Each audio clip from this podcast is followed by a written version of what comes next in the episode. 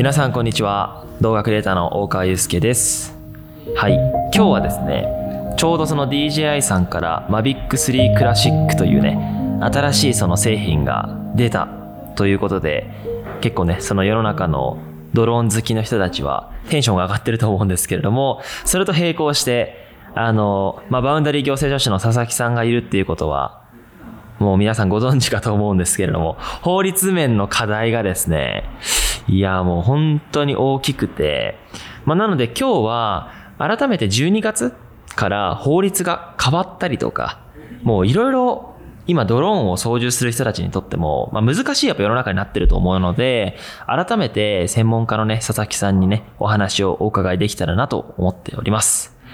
はい。はい。こん、こんにちは、佐々木さん。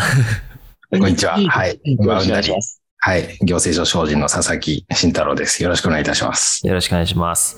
えー、まあね、佐々木さんのご紹介っていうのは前回のね、ポッドキャストでもやらせていただいたし、もう本当に長らく日本一周の時とかからね、お世話になっているので、ご紹介いらないと思うんですけれども、あの、本当に僕のドローンのプロジェクトとか撮影に関しては、すべて、えっ、と、バウンダリー行政書の佐々木さんがサポートしているという、この絶対的その信頼をもとに今日はポッドキャストを撮っています。で、まず、そうですね。あの、これって、正直僕、僕も認識してる側面はあるんですね。その法律の改正とか。ただ、このポッドキャストを撮るってことは、わからない人のためにどうわかりやすく説明するかと思うので、ちょっと目線を下げつつも、本当にいろんな素朴な質問を、あの、できたらなと思っております。えー、正直これ、泥を持ってる人からすると、この法律改正とかってどう、あの、佐々木さんは捉えていますか？あの、ドローンをお持ちの方々ですね。そうです。はい。えー、基本的には、あの、今までの飛ばし方であれば、はい、えー、そこまで大きな影響っていうのはないんですけども、しっかりこう、ルールを守っている方にとっては、はい、ただ、あの、そうではない方、こう今までこう曖昧にしていたとか、あの、うん、ちょっとこう罰則、こう罰がないから、あの、ちょっとこれくらいならいいかな、あの、破っちゃってもいいかなっていう方にとっては、ちょっときつくなるのかなとは思います。うん、なるほど。これはちょっと、結構、その、僕のチャンネルとかの見てくれてる人たちって若い人たちが多くて、やっぱ若い人っていうのは、もう言っちゃえば本当にノリでね、ドローンを買って飛ばすっていう人たち。まあ僕も法律がない時にはね、そういう風な飛べし方をしてたんですけど、今やっぱ状況も状況ですので、もうそういう軽く飛ばすっていうことは、正しい知識がないまま飛ばすっていうのはかなり危険ということですね。なるほど。ちなみに危険度合いで言うとどう危険なんですか？危険度合いで言うと、えー、知らないうちに違反をして、あの、罰金ですかね。こう、罰金に、を払わなきゃいけなくなってしまうっていう可能性が結構高くなるのかなっていう気がします。なるほど。罰金、きついですね、それは。ちなみに、今、その、えっと、既存の、いわゆるその法律とかで、もう捕まってる方たちっていうのは結構いらっしゃるんですか？えーまあ、正確な人数はわからないんですけども、うん、えー、まあ、年間で、まあ、どれくらい、まあ、100件以上とか、こう、事故とかある中で結構あるんですね。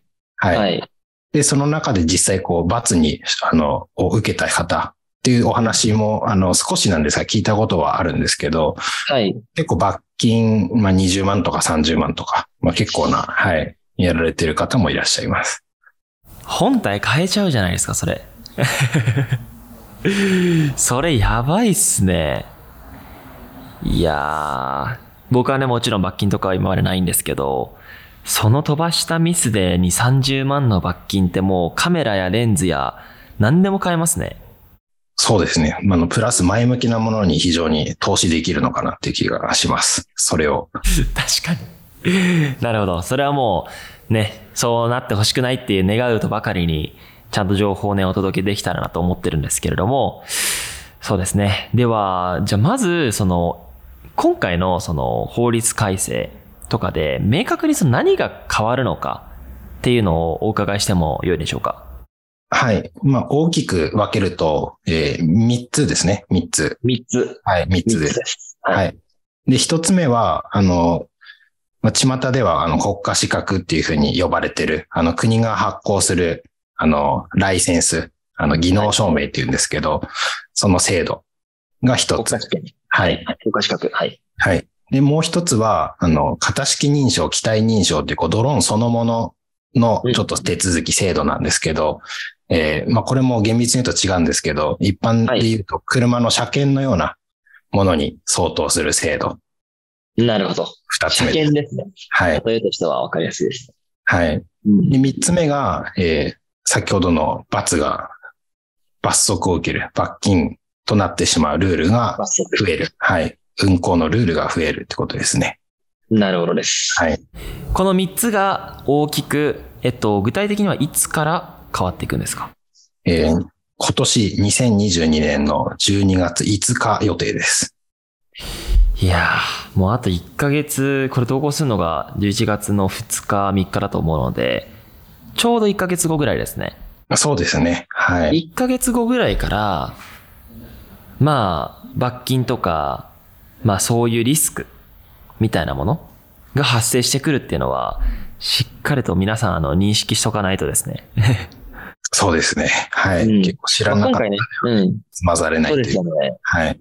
確かに。まあ、今回こういうポッドキャストに至ったっていうのも、あの、佐々木さんの中でもね、すごいなんか危機感を感じていたというか、正しくその情報が届いていないんじゃないかっていう懸念が、まあ、あったと思うんですね。なので、まあ、今回こういう場があるんですけど、いやー、ちょっと、この3つ深掘っていきたいんですけど、国家資格についてまずいいですか？お伺いしても。はい。えー、今まで、あの、ドローンの学校、あの、ドローンスクールと言われるものが、はい、あの、全国にたくさんあったんですけど、多分お母さんも、ね、はい。まあ、見たことあるかもしれないんです。もちろんです。あの、案件とかでありました。やったことないですけど。はい。その今までの学校の枠組みとまた別に、その国が発行する技能証明ライセンスの、あの、まあ、お手伝いといいますか、あの、自動車教習所、自動車の学校って通われたことあります？あります、もちろんです。はい。それと似たような、あの、流れになるんですけど、その自動車の教習所に相当するものが、今度12月に制度としてできるっていうイメージです。ええー、え、そんな本格的なやつなんですか？そうですね。国の発行するものの一部の教習を取り扱うというようなイメージ。やば。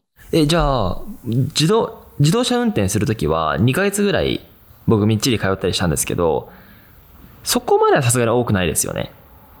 えー、人、人？あの、経験者か、まあそうでないかと、あとはどの資格を取るか。あの、一等資格とか二等資格。あの、車だとこう、オートマ、マニュアル、あの、大型、中型、あの、原付とかいろいろあると思うんですけど、はい。同じようにこう種類があります。で、それによって、あの、少ないと、あの、10時間満たないような時間で済むんですけど、うん、多いと、もうそれこそ70時間近く受けないといけない。あるので。ね、はい。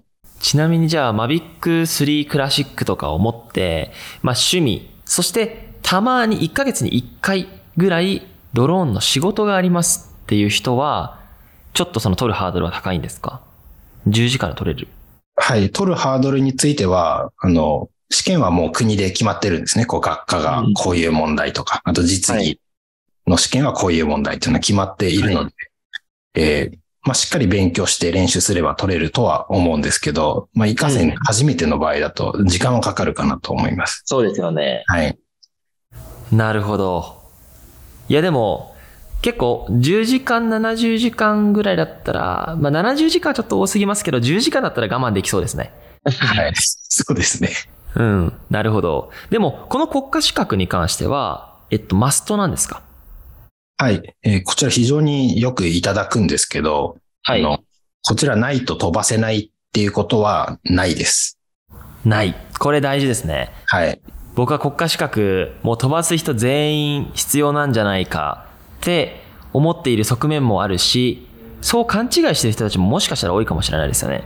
そうですね。あの、問い合わせ来ない、質問として来ない日がないです。最近、毎日。そうなんだ。それくらい多い。はい、皆さん認識しておきましょう。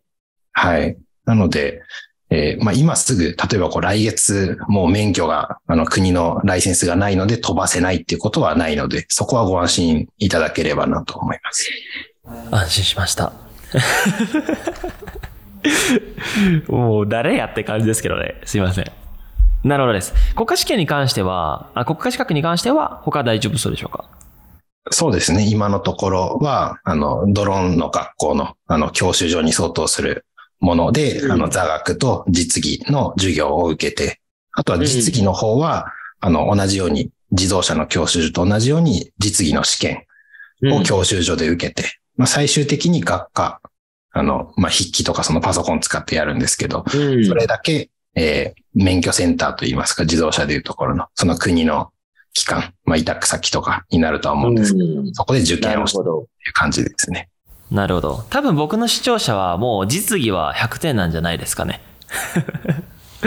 シネマティック動画クリエイターたちは満点で。なるほどです。え、これは、じゃあ、実質必要ないっていうことなんですけど、あの、必要ないものを作るわけではないじゃないですか、国が。やっぱこれ持っとくっていうことは、何がプラスにな、なるんですかね。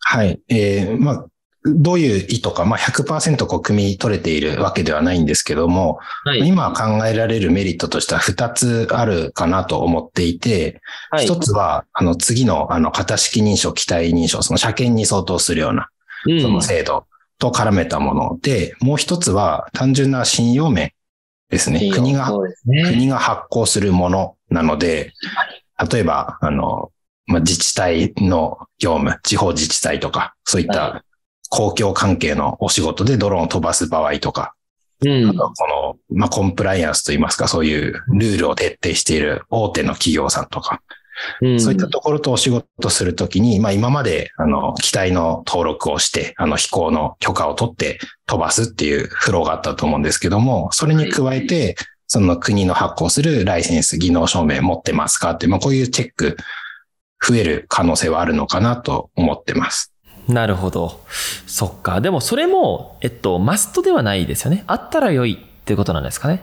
そうですね。それはもう、あの、業務の発注する側であったり、その、うん使うドローンの業界、業務に携わる方々がどう判断するかっていうイメージなと思う。まあ例えば、なん、なんていうんでしょうかね。えーお金、日本のお金のような感じで、あの、紙、パッと見、紙ですけど、みんながそうお金ってこう信用してるから、こうお金になるわけで、です同じようにこう、国の発行するそのライセンスの信用度が高くなれば、こうみんな、こう法律上はいらないけど、マストっていうふうにこう、広まる可能性もあるかなと思ってます。なるほどです。承知いたしました。これはちょっと難しいですね。僕もじっくりと、まあ時間がないので、じっくりと考えてね、そこの取得に関しては考えようかなと思ってます。はい。で、もう一つですね、うんあの、はいじ自動的に、あの、二つ目の改正のはい。ところに行くんですけども、はい。型式認証と機体認証という制度があります。まあ、さはい先ほど車検ですね。しつこいですけど。はい。車検。はい。はい。で、えー流れとしては、最初に型式認証というものを、その機体の開発する会社、まあ、いわゆるメーカーさんが行います。はい。で、その、あの、型式認証を行ったものを、あの、一般の方々が、あの、機体認証という、あの、車検みたいなものを通すようなイメージです。うんうんうん。はい。で、この機体認証されているドローンを、先ほどの国家資格免許持っている方が飛ばすと、あの、飛行の許可申請が、あの、不要になるケースがいくつかあります。うんまあそれがメリットですね。このライセンスを持っていることの。まあ、許可申請しなくていいですよっていう。あーはいそれ便利ですね。なるほどね。え、その他に何かありますか？この車検において。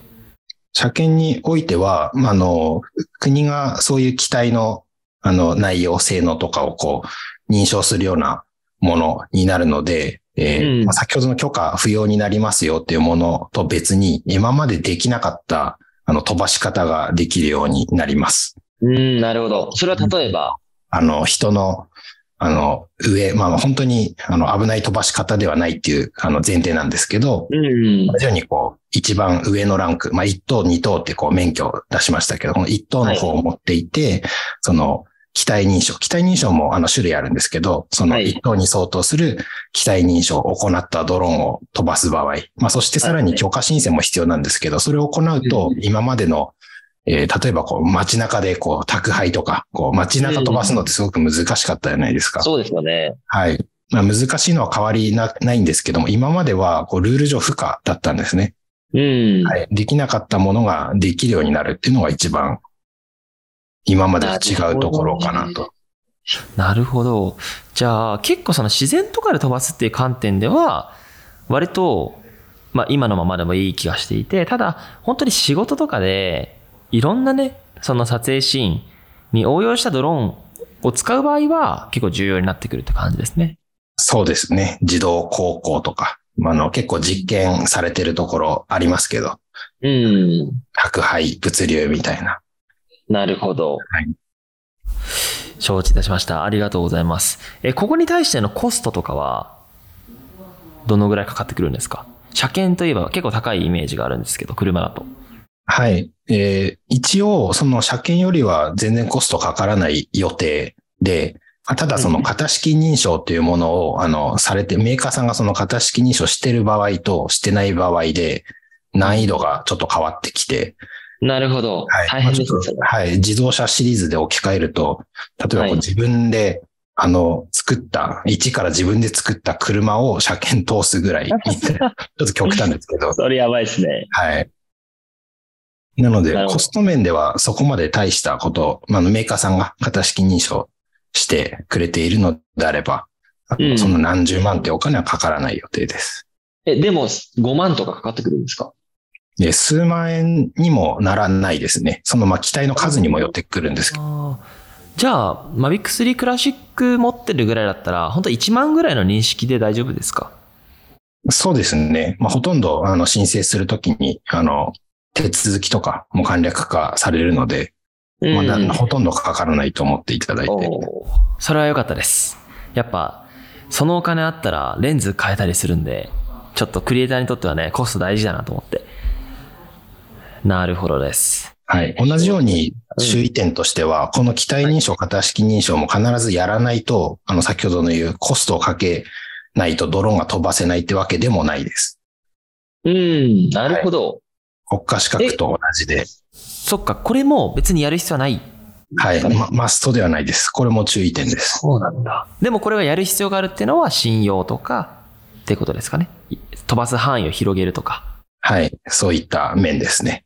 なるほど。じゃあ、ここに関してはもう分かりやすく言えば、そんなに趣味で軽く飛ばすぐらいだよっていう方は、ここに関してもあんまり、なんか、マジに捉える必要はなさそそうですね。今まで通り、あの、機体の登録であったり、飛行の許可申請、そういったものは必要なんですけども、新たにはい。これを絶対やらないといけないってわけではないです。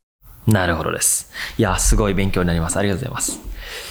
で、もう最後に進んでしまって大丈夫ですか？はい。ありがとうございます。最後は罰金ということで、罰則罰金。これはどういうことなんでしょうか？はい。罰則罰金なんですけども、まあ、特に関係あるところ、あの、今まで飛ばされてたとこ、方々で関係あるところは、飛ばす前に、あの、飛行の計画の登録をする必要があるんですけど、はい。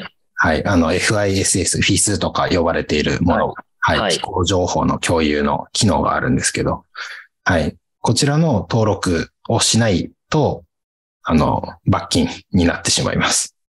これは、えっと、結構もう全員って感じですかね。もうドローン持ってる人は。ドローン、あの、飛ばす方々、あの、許可申請して飛ばすような方々はみんな引っかかってきます。なるほど。今までは、まあ、あの、許可と、ね、あの、佐々木さんにやっていただいて飛ばしていたんですけど、ちゃんと飛ばすポイントとかを指定して、計画立てて飛ばさなきゃいけない。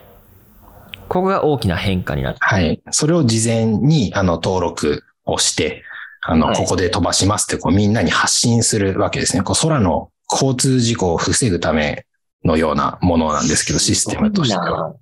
はい。まあ、今までは、あの、義務ではあったんですけど、罰則がなかったんです。ただ、罰則がついたんで、ちゃんと守りましょうねという。この罰則も、いくらぐらいなんですか？罰則は30、マックス30万ぐらいです。はい。はい。30万。はい。一応ルール上はそうなので、まあ実際、はまあ数万円とか、まあそれぐらいになる可能性はあるんですけど、これでもあれですよね。法律改正の時って、なんか最初見せしめでな誰か捕まえるみたいなのもあるじゃないですか。もしかしたら、このポッドキャストを聞いてる誰かかもしれないですね。はい。可能性はゼロではないかなとは思いますが、はい。そうならないようにちょっと願いたいですけどね。はい。なるほど。ちなみに機体の登録6月にあったと思うんですけど、同じようにはい6月20日から義務。その後に、えー夏ですかね。あの、まあ、見せしめではないんですけど、実際登録してない方うん。が検挙された事例が、確か神奈川であったかなと思いやます。ばいっすね。はい。まあでもありましたね。そういう逮捕、逮捕というか、検挙されるみたいな。はい。あ、じゃあ今回も可能性ありますね。そうですね。うん。はい。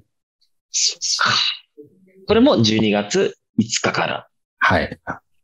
まあ、今までうん義務だったものが、まあ、義務プラス罰則付きっていう感じですね。すごいな。けど罰則になるってことは、やっぱそこに対してしっかり、なんか、計画立てていなかったってことですね、皆さんが。そうですね。あとは、まあ、交通ルールとして自動車あると思うんですけど、いろいろ標識とか、あの信号とか、はまあ、そういったものの、まあ、基礎になるようなイメージですかね。こう、どこでも、うんまあ、たくさん飛ばす数が増えれば増えるほど、そういう事故の可能性って増えるので、うん。はい、同じように、まあ、自動車ほど台数ないので、まあ、そういった空がドローンで埋め尽くされるなんてことはないと思うんですけど、そうですね。そっか。じゃあ、例えば、その、今、15時半ですけど、16時半の夕夕日がめっちゃ綺麗になりそうとなった時に、もう1時間後に撮らなきゃいけないじゃないですか。こういう時ってどうすればいいんですか？1時間後に飛ばしたい時も、あの、当日の、あの、そういった登録でも、今のところはシステム上大丈夫になってます。あ、じゃあ1時間以内に OK ってなるんですか？あ、そうですね。はい。許可されるっていうよりかは発信すれば OK ってことなんですか？で、みんなに共有しておくものなので、例えば近くで同じように夕日を撮りたいって方々がこう、ぶつかったりしないように。うん。すごっ。え、じゃあ例えば、大川祐介で登録してるじゃないですか。それを発信して、あ、大川祐介近くにいいんだ、みたいなのもわかるんですか？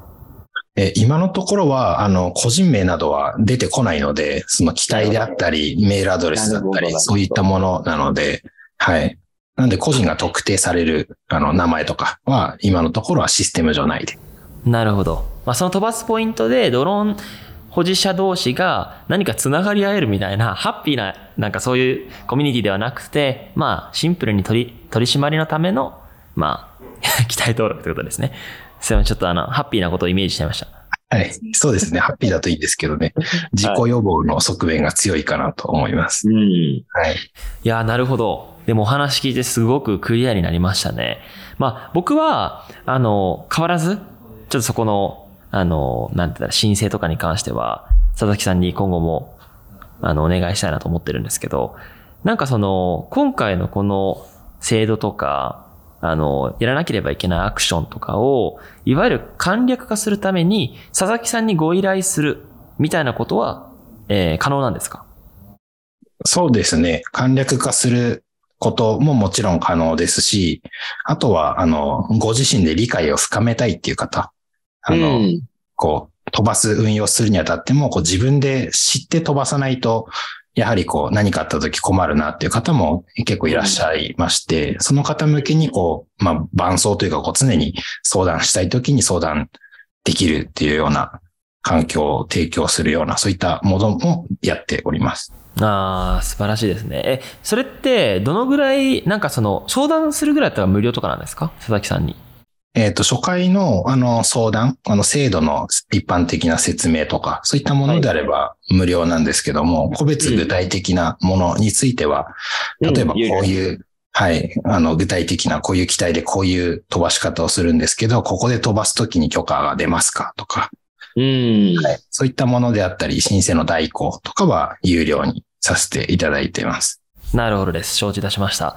じゃあ結構ね、やっぱその厳しくなってきたし、まあ罰金とかのリスクもあるっていうことなんで、まあ何かそのドローンを使って具体的にね、取り組みをしたいっていう時には、まあ佐々木さんにご、あの、ご相談するってことが一応安心だと思うので、まあこのね、ポッドキャスト聞いてる方もぜひ、あの、ご連絡ください。はい。まあ、現場では何があるかわからないので、例えば、あの、落としてしまった後どうすればいいですかとか、まあそういった急なお電話とかにも、あの、弊社の行政書士、スタッフたちがすぐ、あの、出れるような、まあもちろん、あの、夜間とかは無理なんですけど、うん。はい。日中の勤務時間帯であれば、いつでもすぐ即対応するような環境になってます。なるほどです。いやー、すごく安心ですね。いや、でも、こういう、まあ、法律改正、ちょっとね、あの、これからも、予定としては、どんどんなんか厳しくなっていくみたいな、そういう見立てとかってあるんですか？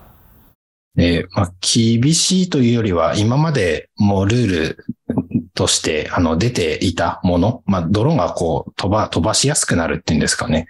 うん。楽に守れば。そういった環境かなと思います。まあ、厳しすぎる。まあ、他国と比べると、まあ、ちょっと厳しいところはあるかもしれないんですけど、うん。まあ、ただ、その産業が発展しにくいレベルの厳しさではないと、個人的には思って。はい、いるので、まあ、かつう、んあの、手続きについても先ほどの、あの、国家資格、ライセンスと、あの、機体認証、型式認証。まあ、これも、あの、手続き自体許可不要になれば減っていくじゃないですか。うん。はい。なので、まあ、かえってそれをしっかり持っておくと、許可の申請の手間とか、そういうものも減りますし、ルールもしっかり守っていれば、あの、事故とか、こう、無用な通報とかも減りますし、まあ先ほどのどこで飛ばすかっていう発信するのも、例えばドクターヘリとか、そういう人が乗っているものも、こうたまにこう低空飛行で来たりするんですけど、うん。そういったものが近づいてきた時にも、こう来ています。あの、降ろしてくださいとか、そういう連絡が来るような仕組みになっているので、まうんあ、安全に飛ばすための、まあ、最低限の枠組み、仕組みなのかなとは思っています。なるほどです。いや、なんかその DJI アバーターとか、ああいうね、製品が日本に来なかったりとかしてたので、この厳しさがどんどんその日本のユーザーさんのドローン離れにつながるんじゃないかなみたいなちょっと懸念もあったんですけど、まあ、現時点だとそこまで大きく産業がまあ小さくなるぐらいの規制ではないということですね。はい。今回の12月の改正についてはそうですね。あの、電波の問題、あの、先ほどの DJI の日本に入ってこなかったって、ああちらはあの電波の問題であるので、またその空のルールと別のお話になっていきます。すね。はい。日本のこう、役所といいますか、行政の機関が、この分野が違うんですよね、それぞれ。なので、うんこの各分野の問題、ドローンに関する問題をすべてクリアにできれば、もっとみんな飛ばしたくなる、飛ばしやすくなるのかなと思います。うん。なるほどですうん。ちなみにアバーターは来るんですか？日本に。えー、ちょっと今のわところ、ね。はい、そういうお話はないですね。ですよね。いやー、あれ僕サンフランシスコで飛ばしたんですけど、めちゃくちゃ良かったので、ぜひ日本来てほしいなって思ったりしてます。ちょっともったいないですよね。ああいうそうで。すね。はい。確かに。まあでもね、DJI さんは引き続きね、いろんな製品多分出していくと思うので、いやでも今回法律面に関してすごくクリアになったので、これを聞いてね、まあ安心してドローンを飛ばせるって方も、もしかしたらね、いるかもしれないので、はい。まあすごく大変貴重なお時間をありがとうございます。何か他に佐々木さんの方からお伝えしたいこととかってありますでしょうか？そそうですね。最後の罰則の、まあ、つ続きといいますか。あの、はい。ありそうなもの、当てはまりそうなもので言うと、まあ、先ほどの飛行の計画、いつ飛ばしますよっていう、そのはい発信するものに加えて、あと飛行の記録ですね。記録。まあ飛ばした後、こう、こういうとこで何時間、いつ、いつ何時飛ばしましたっていう、そういったものの記録であったり、あとはこの整備、点検の記録。はい。こちらの記録類も、あの、今まで、まあ本来であればやっておかなければいけないものだったんですけども、はい。12月5日から、あの、罰則付きに変わるところになります。ここも気をつけなきゃいけないということですか？はい。こちらも、まあ、許可取得して業務で飛ばすような方々にとっては結構重要になるかなと。うん。了解です。その具体的な詳細、やり方に関しては、ウェブサイトで調べると出てくるって感じですか？今後、あの、正確なやり方は出てくるかなと思います。は。ないるほどです。現時点の、あの、罰則ない状態のこの今のシステムの状態のものは、ウェブサイトで出てきます。うんはい。で、こちらのウェブサイトも、あの、11月の7日から、あの、はい新しくなる予定です。おーはい楽しみですね。はい。で、1ヶ月ほどかけて、あの、移行期間。うんうんうん。はい。今まで、あの、飛行の、あの、発信する計画の登録だったり、あとは、こう、機体の登録だったり、あとは飛行の許可申請だったり、こう全部別々の、こう、システムを使ってやっていて、うん。ID とかパスワードとかもこう、たくさんあって管理しにくくて不便だっていう、まあ声もあったもので、まあそれを一つに、あの、統合しようという試みを前々から、あの、国交省さんやられていて、はい。それが実現するのが今月11月になるというイメージなるほ。どです。なので、新しいシステムの使い方とかは、その時にまた出てくるのかなと思います。うんうん。承知いたしました。じゃあそのタイミングでしっかりと認識して、あの、引き続きドローンを飛ばせるということですね。ありがとうございます。その他には大丈夫そうでしょうか？そうですね。あの、まあ、クラシックの件で言いますと、まあ、まだ。はい、そのホームページとか、あの、うん。この収録段階でのお話なんですけども、うん。申請がこう簡単になるような、こう、メーカーキーとしての、あの、表示とか、あとはこう、リモート ID のこう、内蔵の対象の機器じゃないっていうのが、まだ現状としてはあるので、まあ、当たり前で。そうですね。はい。なので、えーまあ、お手元にもしこう早い方だと届いた状態で、だと、申請がちょっと難しいとか、そういう、難しいっすよね。はい。え、これじゃあ新製品で購入してすぐ飛ばせないってことですもんね。そうですね。飛ばせなくはないんですけど、手続きが難しいという、手続きが難しいはい。ちょっと歯がゆい感じ。そこはちょっとあれですね。そこはもう佐々木さんにまるっとお願いした方がいいって感じですかね。そうですね。はい。それは何も。そう、僕はもう基本的にお願いしてるので、やっぱそれが一番ね、早いなと思ってるんですけど。そうですね。どうやったらこう、リモート ID をつけないで、あの、飛ばせるのかとか、まあそういう、ん必ずこうしなきゃいけないではなくて、まあこうしたら、あの、希望に沿う形で今回飛ばせますよとか、そういう提案も含めて対応ができるので、なるほどです。いやー、ちょっと大変ですね。でもやっぱり購入したてですぐ飛ばしたいっていう思いはあるんですけど、これはでも日本だけではそうそうですよね。海外とかでもしね、手に入れて海外で開けて飛ばすっていうんだったら、まあその国の制度があるけど、まあすぐ飛ばせる可能性はもしかしたらあるかも。そうですね。すぐ飛ばせる地域も、あの、世界中にあちこちあるので、モンゴルとかは多分規制ないと思うので、はい。国によって本当に何もな、何もないと言いますかそうですよね。はい。まあ、行政とかが発達してなくて、それこそ、なんでしょうね、こう、昔ながらのこう人のつながり、人がいいって言えばいいよとか、そうですね。はい。あとはとても古いですけど、例えば、なんでしょうね、まあ、あるかわからないですけど、賄賂を渡すとか、そういううん風習が残ってる国も多々あるんじゃないでしょうかね。なるほどね。いやー、承知いたしました。ありがとうございます。ちょっとクリアになりました。はい。